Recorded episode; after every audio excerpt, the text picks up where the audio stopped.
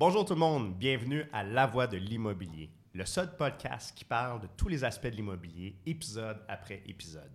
Je suis accompagné de ma co-animatrice, Kim Bruno, spécialiste en construction résidentielle. Bonjour Kim. Bonjour. Ça va bien? Mais oui, toi. Ça va super bien. Et je suis aussi accompagné de mon équipe d'experts, Thierry et Lucky. Bonjour les boys. Hello, hello. Salut, salut. Comment ça va aujourd'hui? Très bien. Yes. Vous êtes prêts? Yes, sir. Good. Fait qu'on parle le show dans 4, 3, 2, 1.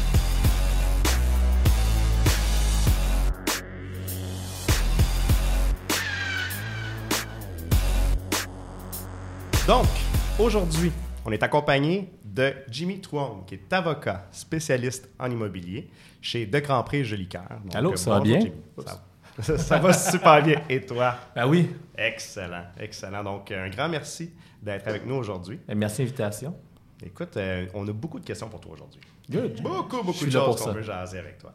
Euh, premièrement, c'est sûr qu'un avocat qui est spécialiste en immobilier vit euh, beaucoup, beaucoup de choses dans le domaine, beaucoup de- d'histoires d'horreur. Euh, Parle-nous un petit peu de, de- des vices cachés. C'est une grande question que les gens se posent. Euh, c'est quelque chose qui se passe euh, régulièrement dans l'immobilier. On arrive euh, dans une propriété, on achète une propriété et puis on a un problème de vices cachés. Euh, Raconte-moi un petit peu euh, comme- comment, se passe la procédure par rapport à ça? Ben, habituellement, lorsqu'on s'aperçoit qu'il y a un vice caché, euh, qu'est-ce qui est super important, c'est de vérifier le, vice. Puis de- d'envoyer un avis de dénonciation. C'est quoi un avis de dénonciation? C'est grosso modo une lettre qui dit au, à l'ancien vendeur Écoute, en telle date, j'ai remarqué cette problématique-là. Peux-tu le constater? Venir, le- venir voir afin de constater et, le cas échéant, de parler des modalités de réparation? Bref, faut. Ça, c'est ça, c'est une chose qui est vraiment comme importante. On s'entend que tu peux pas arriver et dire OK, je vois un problème, je le répare et j'appelle par la suite pour. Non, euh, c'est une démarche obligatoire. donc, euh, C'est une démarche euh, obligatoire qu'on doit envoyer afin que le vendeur puisse être au courant de la situation.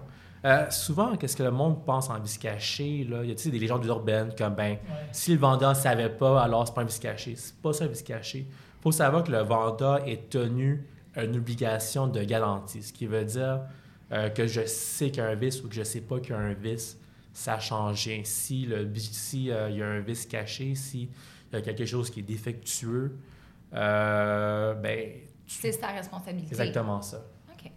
C'est intéressant parce que je pense que la plupart des gens pensent qu'il faut que le, Ouais. le soit pas au courant.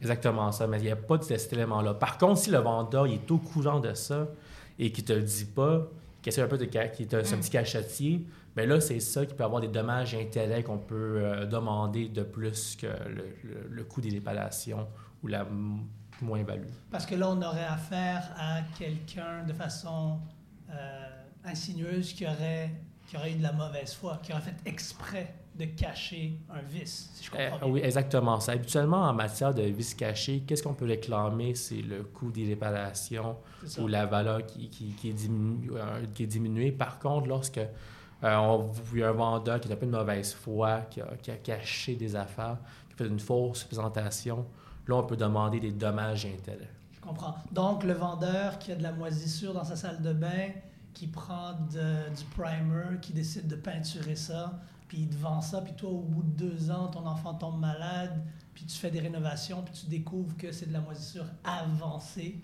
tu serais capable de faire la démarche que tu es.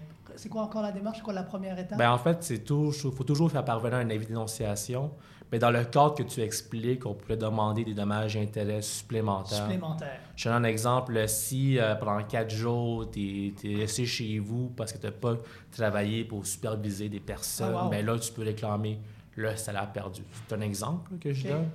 Euh, alors que si la personne ne savait pas, ben, qu'est-ce qu'on va réclamer? On va réclamer euh, le coût des réparations, du, dés- du désinfectage. euh, Je comprends. Ça, C'est c'est une chose aussi tu sais, que- qui, qui- qui est de plus en plus une grosse mode des, des gens qui disent ben regarde, moi, surtout les investisseurs qui vont faire du flip ou ces choses-là, vont vouloir revendre avec moins de risques. Donc, vont vouloir vendre sans garantie légale. Ouais. Donc, on se dit sans garantie légale, il n'y a plus de, de- de- de- de protection pour vice caché. Mais admettons que j'essaie de cacher quelque chose. Quelqu'un qui dit, moi, là, je je suis au courant qu'il y a un problème. Fait je vais vendre sans garantie légale, puis je ne déclarerai pas ce problème-là. Euh, Est-ce qu'il y a moyen, si on est capable de prouver que la personne nous l'a caché, de, de- de faire quelque chose comme Ben, ça? oui, il y a toujours une possibilité. Euh, si le vendeur commet une fausse représentation, euh, dans ce temps-là, il y a toujours un moyen de euh, poursuivre en disant que c'est un dol, en fait. Ce qu'il faut savoir, c'est que le centre anti-légal protège le, le vendeur non professionnel euh, qui ne sait pas grand-chose, qui est un peu innocent dans la game. Je te donne un exemple, euh, une succession, tu sais, comme, euh, Oui. euh, genre, ta, ta grand-mère décède, tu es de la maison, tu n'as jamais, t'as- t'as jamais habité dans, chez elle, Mhm. tu vends la maison parce que c'est une vieille, une vieille dompe, là, mais... tu sais, tu sais pas qu'il va mettre toi de ça, tu sais pas que le drain français il est quasi fini. Mais dans ce temps-là, oui, tu vends sans garantie légale. Mais Mhm. par contre, si tu habité, si habité là, tu sais qu'à chaque année, euh, il y a une inondation chez vous euh, parce que ton drain est un peu, euh, un peu défectueux mais qui n'est pas fini. Puis là, que tu dis à ton acheteur non, non, non, j'ai aucun problème en cette matière-là, alors que c'est faux. Oui, on parle d'un dol, d'une fausse présentation. Euh, Qu'est-ce qu'il faut savoir aussi matière de flip? Admettons, moi, j'ai souvent, là, tu sais, je vais pas être impoli, là, mais il y a beaucoup de flippers qui sont des peddlers, là. Ah ouais? Attention, parce que là, Maître. Jolicoeur, il va te chicaner. ne te commets Non, pas non, trop, non. Jimmy. Non, mais tu sais, il y a beaucoup de flippers, c'est des euh, amateurs, c'est ça. Fait Mhm. qu'est-ce qu'ils vont faire? Ils vont faire des rénovations. C'est pas au montage, non? Il n'y en a pas de montage. C'est de l'opinion, c'est de l'opinion, ouais. La mise en demeure s'en vient. Ouais. Faut que ça soit coupé au montage. Bon, il y a beaucoup de, de flippers qui sont des amateurs. Puis qu'est-ce qu'ils vont faire? Ils vont faire des rénovations cosmétiques. Oui. Euh, ils n'ont pas souvent ces licences. Puis, tu sais, ils- ont vu une émission à la TV à Canal Vie, là, puis à, Leur vie a changé. Ouais, puis là, ils savent comment faire la job. Puis là, c'est totalement mal fait. Puis des fois, ils peuvent vendre sans garantie légale en disant Oh, check, euh, Je suis protégé. je suis protégé. Mais par contre, il s'affiche dans les groupes des. Non. Il s'affiche euh, sur Facebook comme Je suis le spécialiste en flip. Ben, écoute, dans ce temps-là, ça se peut que tu sois un vendeur professionnel. Hmm. Puis on peut rechercher ta responsabilité pareil, Ah, wow. vu que tu es un vendeur professionnel. Mais- C'est quand même bien. Dans le fond, ce qu'on comprend avec ça, c'est que, évidemment, il y a des lignes directrices, Ouais. Mais les gens qui essayent de se protéger, disons, en, en évitant ces lignes directrices-là, il y a quand même des recours pour les gens. Oui, il y a- toujours, il y a, oui, il y a quand même des recours. C'est comme je te, comme je te dis, c'est il faut que tu sois un vendeur non professionnel puis tu n'aies pas connaissance, que, t'as, euh, que tu fasses aucune fausse représentation. là. Souvent aussi, euh, si on regarde le système judiciaire dans, pas nécessairement immobilier, mais criminel ou peu importe, les dates quand tu, dans le fond, quand tu fais application versus quand tu as ton procès ou, quand tu as ton, le jugement, disons, ça peut être très long. Et ça, c'est quelque chose qui est vraiment frustrant. Euh, combien de temps les gens peuvent... De la, du moment où tu appelles ton avocat, du moment où que tu... Combien de temps ça prend pour avoir un jugement? Écoute, ça, dé- ça dépend de plein de choses, de plein de circonstances. Euh, euh, tu sais, je te donne un exemple. Ça dépend aussi des districts judiciaires. Tu sais, des districts, judici- des, des districts judiciaires à Montréal, ça peut être un peu plus long, puis d'autres ça va être un peu plus rapide. Euh, mais c'est pour ça que beaucoup maintenant, on mise beaucoup sur les modes alternatifs de règlement. C'est quoi? C'est c'est- c'est essayer de trouver une solution euh, pour régler le litige. Et moi, j'encourage beaucoup ce mode de, ce, ce mode de litige, euh, ce mode de résolution-là À l'amiable. à l'amiable. Puis euh, aussi, que ce qui est bien, c'est que là, on. euh, Mais attends, Jimmy, ça, c'est dans le meilleur des mondes. Mais ce qu'on sait, c'est que dès que des avocats sont impliqués, euh, en plus d'avoir non seulement euh, des avocats, moi je crois qu'il y a des avocats, la, majeure partie des avocats sont de très bonne foi, sont excellents, font très bien leur travail, mais comme n'importe quelle personne qui est à son compte, quand tu fais partie pas nécessairement d'un gros cabinet comme le tien, et les avocats, plus ça dure, plus ils font de l'argent. Puis, si tu rajoutes les égaux des gens, puis ah, tu m'as amené en cours, ce que tu décris, ça semble être utopique. Euh. Est-ce que c'est la réalité? Moi, je serais curieux que tu nous dises combien de, de, de, de pourcentage de cas se résout vraiment hors cours? c'est vraiment la majorité c'est- vraiment une bonne question que tu poses. Je suis content que tu la poses parce que je te dirais 85% des dossiers, ou même plus, se règlent hors cours. Ah, Ouais. euh, wow! Je vais me coucher moins. Surprise. J'ai regardé Kim, on s'est regardé. je vais te donner un exemple. Des fois, tu n'as pas le choix de dire à ton, à ton client, mais tu sais, il faut. Descendre un peu, ça Ouais. faut descendre un peu. Puis, tu sais, je donne un exemple, là, puis un exemple vaste. J'ai un de mes clients qui se fait poursuivre pour 100 000 de vis caché. Oui. J'étais persuadé là, que ça valait 0, 0, 0 puis une barre. Mais tu sais, tellement persuadé que ça vaut 0. Par contre, juste les frais de défense, juste Mhm. les frais de tout ça, Ouais. on tombe à peut-être 25 000. Fait que, tu sais, si, si je dis à, j'ai dit à mon client, écoute, euh, mets un montant moindre euh, Mhm. que le 25 000, puis le, ça, a été, ça a été réglé, ce litige-là. Pourquoi? Parce que j'ai dit à mon client, écoute, on peut gagner, mais tu vas te payer quand même plus, un peu plus en frais d'avocat, ou tu peux payer Ça me- moins. En bout de ligne, ça va te coûter plus cher en Ouais. frais d'avocat, Ouais, même ouais, si ouais. tu gagnes, que, que le montant ça. que tu pourrais t'entendre Ben, avec lui. ça, oui, ça, c'est dans les circonstances où que je suis quand même pas mal sûr de ma shot. Ouais. Euh, mais souvent, tu sais, les conférences de règlement à l'amiable, c'est présidé par, des ju- par un juge. Et ce juge-là, ben, il aide aux parties de, de discuter, de dire ce qu'on peut les points forts, les points faibles, de voir les alternatives possibles, de trouver un éventail de solutions. Donc, si on y va, disons, comme là, tu parles des frais euh, honoraires des avocats, on sait que c'est très cher. À partir de combien d'argent tu dirais, OK, appelle un avocat? Est-ce Mhm. que si ma poursuite est de 5 000 je devrais faire affaire avec à un avocat? 20 000, 30 000, 50 000, c'est quoi le montant où euh, on rentre un, un avocat Ben, au lieu d'aller aux petites créances? Écoute, je vais prêcher pour ma paroisse. Là. Euh, même sur petites créances, je conseille de voir un avocat, mais plus en termes de coaching, sur quoi dire, Mm. quoi faire, quelles preuves sortir, afin d'avoir un meilleur dossier. Euh, Parce que si je ne me trompe pas, justement, avant de, de, de- de te rendre justement dans la procédure judiciaire, Ouais. tu as quand même la mise en demeure que tu peux faire avec l'avocat. Ouais. Tu peux, euh, Ben, écoute, c'est comme, comment, comment- comment que moi j'interviens, là, c'est que, tu sais, j'envoie une mise en demeure, tu sais, je parle à la partie adverse, euh, essayer de voir des solutions possibles, euh, des solutions possibles. Souvent, là, ça va marcher à partir de la mise en demeure en matière de vice caché, parce que les gens veulent régler le problème, ils Mhm. veulent pas avoir le stress, Ouais. puis, tu sais, il faut communiquer. C'est super important de bien communiquer et de, tu sais, de trouver des solutions et d'être créatif. Euh, mais par contre, si ça ne marche pas, ben là, on n'a pas le choix d'aller à la cour. Je te donne un exemple. Si ton montant est de 18 000 ça se peut que je conseille mon client d'aller aux petites créances parce que ça coûte moins cher en avocat. Mhm. Puis c'est- c'est ça. Super. Donc, on va se donner un ballpark 20 000 et plus, 30 000 et plus, on t'appelle? Ou Ben, on t'appelle pour du coaching, mais... On euh, appelle en vos tout temps. coaching. En Je coach de vie. là, c'est non? on Faut m'appelle- que tu prêches pour ta paroisse, hein? C'est tough d'être... euh, Non, mais tu sais, comme- comment je peux dire ça? Tu sais, je suis en train de penser à mon affaire, là. Tu sais, je pense que c'est toujours bien d'avoir un avocat, juste au moins de, tu sais, de mettre les biais, de se faire de, pour bien faire les choses. Parce que si on fait mal les choses, ben, on peut perdre son recours, puis ça, c'est poche. Ouais, Mm. absolument. Puis tu sais quoi, ça sera un bon segue pour peut-être passer dans le domaine, on a eu beaucoup de questions Ouais. sur le sujet du cannabis. Ouais. On sait que le cannabis est devenu légal. Moi, j'ai eu la chance euh, d'assister à une conférence que tu as donnée sur le cannabis qui était excellente.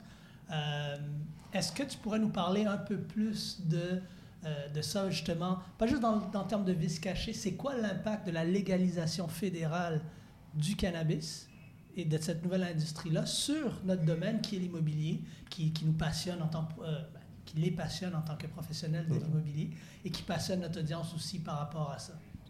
Ben écoute, par rapport au cannabis, il ne faut pas que le cannabis devienne euh, un trouble de jouissance euh, des lieux loués en matière de logement ou même en ou un, un trouble de voisinage en matière de, de condominium. C'est pour ça qu'à une époque, là, je m'en souviens plus, de- on, tu sais, on pouvait modifier le règlement euh, pour inscrire cette, cette clause-là anti-cannabis. Ceux qui ne l'ont pas fait, ben là, attendez au prochain renouvellement pour le faire.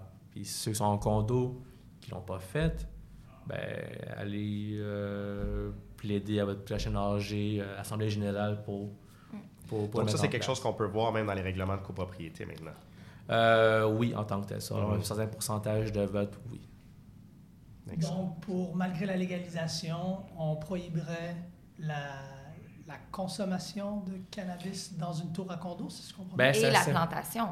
Je veux dire, tu veux pas, Ouais. que, tu veux pas que ton locataire fasse pousser euh, du weed? C'est là qu'on voit Ouais. que Kim est très entrepreneurial. Moi, je parle de consommation. Alors, tu sais, la production. Ben oui, Ben, mais tu as le droit, t'as le droit d'avoir quelques plans chez toi. Mais tu sais quoi, juste pas, sans rapport à ça, Euh, j'ai investi dans une compagnie Ouais. qui fait du café, du thé au THC CBD, euh, qui fait aussi des, euh, des consommables, qui n'est pas légal au Québec en ce moment.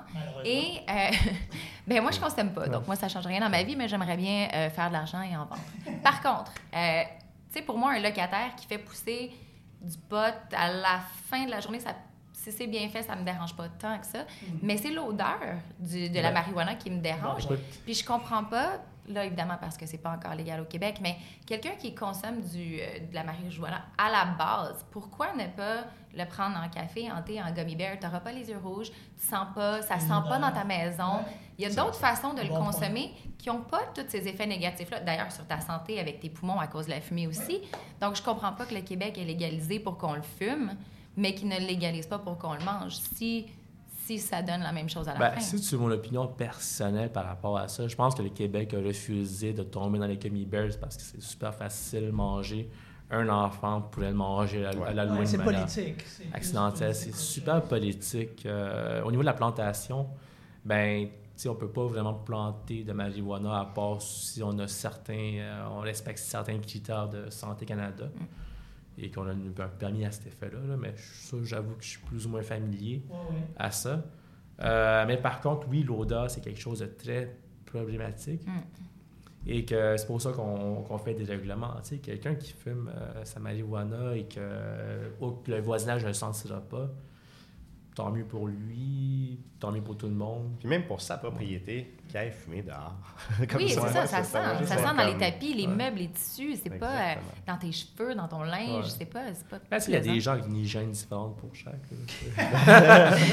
Ça, c'est propre Ça, à tous et chacun. Mais tu avais parlé aussi, pour, en tant que propriétaire d'immeubles ou de condos, de l'importance de. Tu avais donné des clauses quand même assez intéressantes pendant la, formation. Est-ce que tu peux nous parler un peu plus de ça? Quelque chose qui serait important si on a des locataires, notre audience, euh, dans, dans notre prochain renouvellement de bail ou même d'un de, de- un certain amendement. Ben écoute, la clause est inscrite ici bas.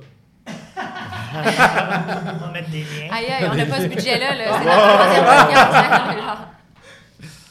Mais en gros, en gros cette clause-là, qui, qui était, qui- que je, écoute, je l'ai dans ma tête, là, tu sais, ça interdit un peu toute consommation, que ce soit via chicha, euh, vapotage, euh, ben, ouais, donc un Tout roulement est de normal, là, euh, qui interdit euh, dans les lieux loués, ainsi que tout ce qui est un peu à l'extérieur des lieux, des lieux loués. Pourquoi? Parce que on veut éviter que ça nuise aux autres locataires en tant que tels. OK. Et euh, de ton expérience, cette clause-là est quand même béton. Qu'est-ce qui arrive advenant que quelqu'un euh, à l'encontre de cette clause-là? C'est quoi, Ben, c'est quoi nos recours en tant que propriétaire? Les recours, ultimement, il y a un recours en résiliation. Mais par contre, le but Résiliation de quoi? de bail, en bail de bail de logement, en matière de, de, de bail de logement. Mais par contre, euh, qu'est-ce qu'on fait par rapport à ça? Est-ce qu'on doit donner des avis pour que la personne puisse s'amender? sais? OK. C'est sûr qu'une personne qui fume euh, son, son, son joint le 31 décembre, là, ben, on va le laisser tranquille. Mais quelqu'un qui c'est un peu plus régulier, alors que le règlement l'interdit, c'est bon de l'aviser. C'est bien, c'est bon de l'aviser.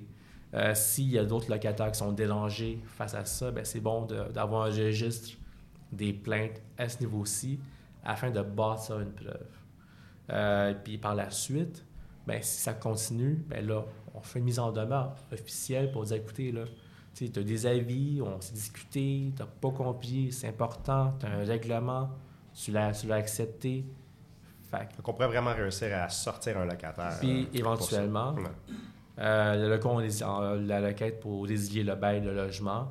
Euh, puis la régie pourrait donner une, une dernière chance en disant écoute, je t'ordonne de ton pas fumer. Puis s'il continue, ben là. Je vais prendre l'opportunité parce que le qui avait une statistique justement par rapport euh, aux, aux plaintes qu'il y a à la régie du bâtiment. Mhm. Absolument, absolument. Donc, parlons de la régie du logement ici. On Ouais. dit que, euh, puis là, on parle de l'année de 2017 à 2018, il y a 69 026 demandes qui ont été introduites ou relancées au tribunal. En général. En général. Non, exactement, en général. Euh, là où ça devient intéressant, c'est de savoir que 73 838 audiences ont été tenues, mais seulement 45 859 décisions ont été rendues. Donc, la proportion de demandes qui a été faite versus le- les demandes qui ont été, les décisions qui ont été rendues, chez certaines personnes, ça peut créer un, un dirais pas un manque de, de confiance, mais des fois, les personnes, ils ont peur de la régie du logement, ils disent que ça prend du temps, etc. Donc, dans cette situation-là, gérer ça, amener ça à la régie du logement, les délais que ça pourrait prendre, etc.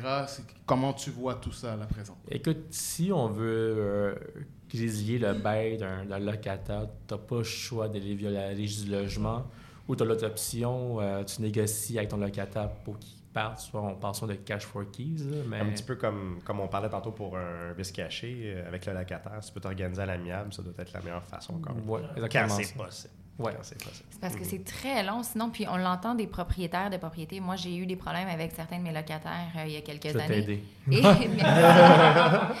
je te suis sur Facebook juste pour tes conseils gratuits. fait Moi aussi, j'étais sur Facebook. ASL. Euh, ASV? ASV? ASV, ouais. Donc, euh, non, en fait, c'est ça. C'est très long de déposer à la régie. Des fois, ça prend deux ans avant Ouais. d'avoir. À moins que tu aies quelque chose d'urgent, euh, qui peut prendre quelques semaines, mais des fois, ça peut prendre des années. et C'est c'est très frustrant. Le- les locataires qui sont fautifs sont pas tous de bonne foi. Il y en a qui ont des façons de contourner. J'en ai une qui m'avait dit qu'elle avait le cancer, elle était mourante.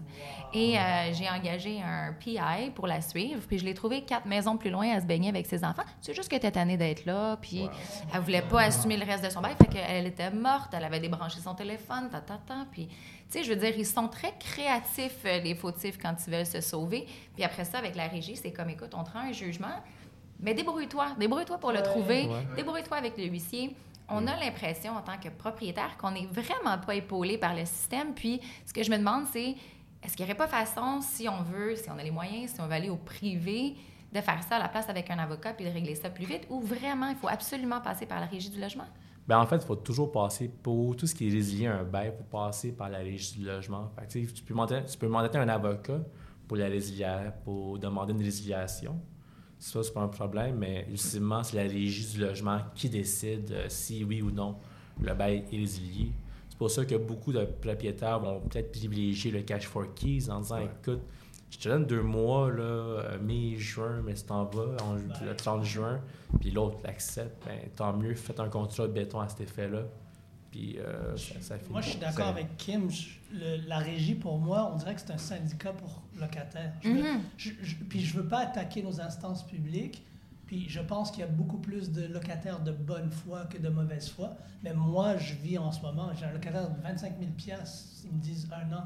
Pourquoi un an d'attente? Un an. Mm. Un an d'attente. Puis c'est quelqu'un quelqu'un qui a des moyens, c'est quelqu'un qui paye 5 000 piastres par mois de loyer. Puis tout d'un coup, euh, je renouvelle mon bail. Ah non, ben un mois avant, ben je décide de partir. Ouais. Je suis comme c'est cool. Non, ça marche pas comme Ah. ça. Tu sais, donc moi aussi, je- en tant que propriétaire puis investisseur, des fois je me dis, tu sais, on peut, on- ça durait deux heures là, le podcast là, mais Ouais. je comprends certaines personnes qui disent, you know what, Airbnb, man. Mm. Pas que je suis pro Airbnb nécessairement, mais je peux comprendre quelqu'un au centre-ville qui dit Moi, pour protéger mon investissement, là, il n'y en aura pas de régie du logement. Je ne vais pas y aller, moi, dans ce syndicat de, prop- de- de locataires-là. Je peux comprendre cette frustration-là, au fait. Et, et de là, par contre, où on a vu dans les nouvelles dans les dernières semaines qui parlait, euh, Lucky, de faire un dépôt Ouais. de- de-. Parle-nous de ça. Absolument, on va tomber euh, un Mais peu a- sur... Avant que tu parles on va tomber, je vais te couper, désolé. On va faire notre segment Tour de table, Oh. actualité à la voix de l'immobilier podcast. On, on- on veut faire un tour de table. Donne-nous la nouvelle. Par la suite, on veut thumbs up, thumbs down de chaque invité et chaque euh, co-host avec des commentaires ou non. C'est quoi la nouvelle? J'aurai une petite question à rajouter après pour euh, la bon, conversation.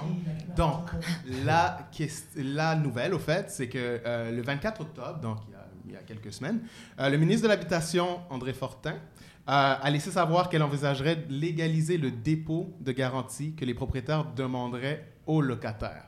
Thumbs up ou thumbs down? For sure, thumbs up. For Thumbs sure. up. C'est Un petit tellement, commentaire avec ça? bonne- Ben, c'est sûr que c'est quelque chose, je pense, qui est, qui est, qui est temps qui se passe. Euh, avec tous les problèmes qu'on vient de parler, c'est extrêmement important que quelque chose comme ça puisse arriver. Ça, Kim? Moi, c'est un double thumbs up. ting, ting! J'ai tellement eu de problèmes avec des locataires quand j'ai commencé parce que je savais pas qu'est-ce que je faisais versus maintenant que euh, puis, puis comme je vous dis c'est tellement dur avec la régie ensuite d'avoir euh, des recours c'est tellement long que Mhm. ça ça nous donnerait un petit coussin Absolument. et euh, pour le locataire aussi, ça le responsabiliserait. Mhm. Parce que quand le locataire, il a aucune attache, puis qu'il connaît tous les loopholes de la régie, qu'il peut faire n'importe quoi, puis ça va prendre euh, tellement de temps avant que ce soit réglé, lui, il s'en va, il change d'adresse, il est ailleurs. Là. Puis après ça, de le collecter avec un huissier, c'est long, c'est coûtant, c'est ci, c'est ça. Fait que d'y mettre déjà tout de suite en partant là, un petit, euh, une petite pression, d'après moi, il serait plus Ça propre, puis il serait plus euh, tu sais. Absolument. Ben, absolument. personnellement, un thumbs up aussi. Par contre, faut pas que les propriétaires négligent de faire des enquêtes de crédit puis de faire oui, leur job. Parce que qu'est-ce qui arrive là? Puis ça, j'en vois beaucoup de propriétaires que tu as un locataire qui dit Hey, je vais te donner trois mois de loyer immédiatement euh, parce que tu sais, j'avoue, j'ai un petit peu crédit cassé. Cassé de deux jambes, mais ça on ne dit pas. Fait que, euh, sais, euh, j'étais un peu. Fait que je donne trois mois de loyer. Fait que là, le propriétaire dit OK, cool, trois mois, je le prends. Bon, premier mois, ben là, paye. Deuxième mois, paye plus. Troisième mois, paye plus. Quatrième mois, paye plus. Cinquième mois, paye plus encore. Fait que, euh, qu'est-ce qui arrive dans ce temps-là? Ben, ça y il faut que tu ailles à la régie du logement. Fait qu'il faut pas que ce dépôt-là soit une assurance. Il faut toujours bien faire sa job et bien enquêter. Mais là, je, je- je change de côté pour quelques instants. là. Moi, je suis le locataire puis j'ai pas de crédit. Comment je fais? Où je vais? Qu'est-ce que je fais?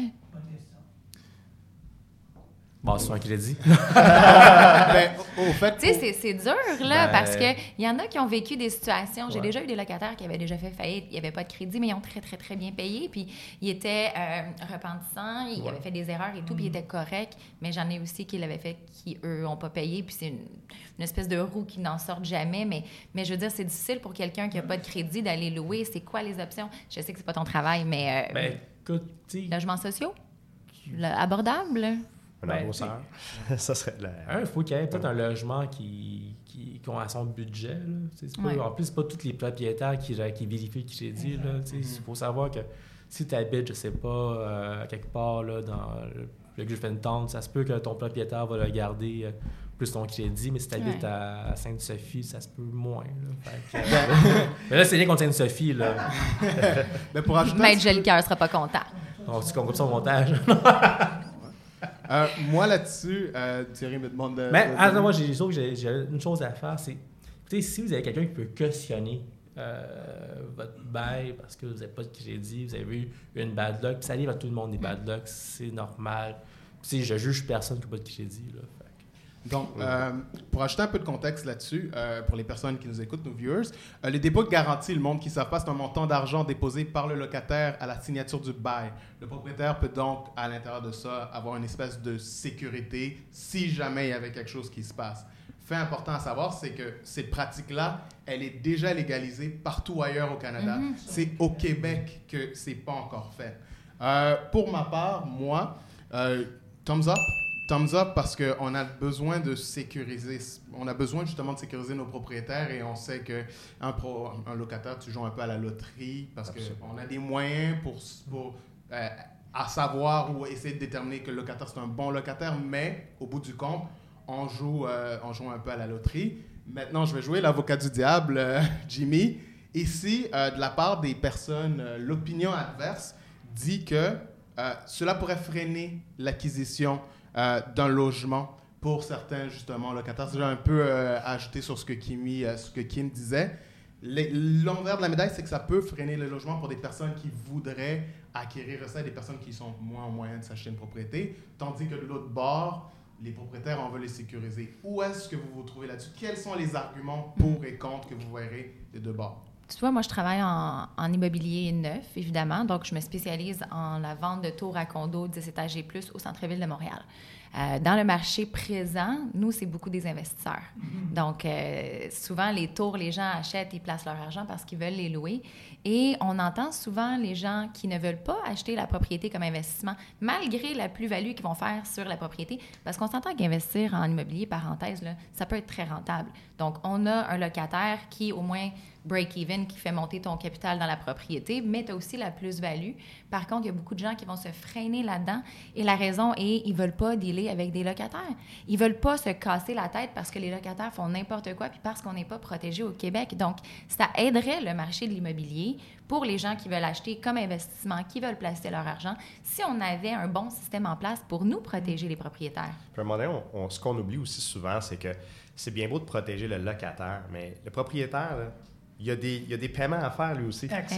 C'est- c'est- souvent, c'est ça que les gens oublient. C'est que cette personne a une hypothèque à payer, a des taxes à payer. Puis si le locataire ne paye pas, ça se peut très bien qu'il n'ait pas les moyens lui-même de faire ses paiements. Exactement. Donc, à un moment donné, il faut, faut qu'il soit. euh, J'ai l'impression des fois que les locataires se disent euh, Ah, ben regarde, il y a assez d'argent pour se payer une deuxième propriété, fait qu'il peut payer le loyer, puis c'est pas grave, puis lui, euh, il est plus chanceux que moi dans la vie. Malheureusement, c'est pas comme ça. Exact. Puis euh, souvent, les, les- les propriétaires qui ont des propriétés en location en ont plusieurs propriétés. Donc, tu sais, si tu te ramasses avec deux, trois personnes qui payent pas, puis même quand on parlait des vis cachés, si il faut que tu refasses le toit, ça coûte 20 000 ça prend un an et demi avant Ouais. que tu sois repayé. Peut-être le 25 000, tu l'as pas, puis il faut que tu l'empruntes, puis tu payes de l'intérêt là-dessus. Donc, donc c'est ça. Ça prendrait des meilleures mesures euh, pour, pour les propriétaires ou euh, que tu sois là pour tout le monde, jamais. Puis moi, je rajouterais sur ça, moi, c'est pas un thumbs up, sais, le cœur. Donc, Ouais, Nick, ouais. le job, Nick va nous faire un cœur, à cette partie-là. Moi, c'est un cœur parce que, c'est quoi le chiffre que tu as dit de, de demande? Imaginez, Mm. le- le- le- on serait capable de décontingenter ce, ce système-là, puis de- d'écouter des réels, avec c'est nos dollars. hein. la régie du logement,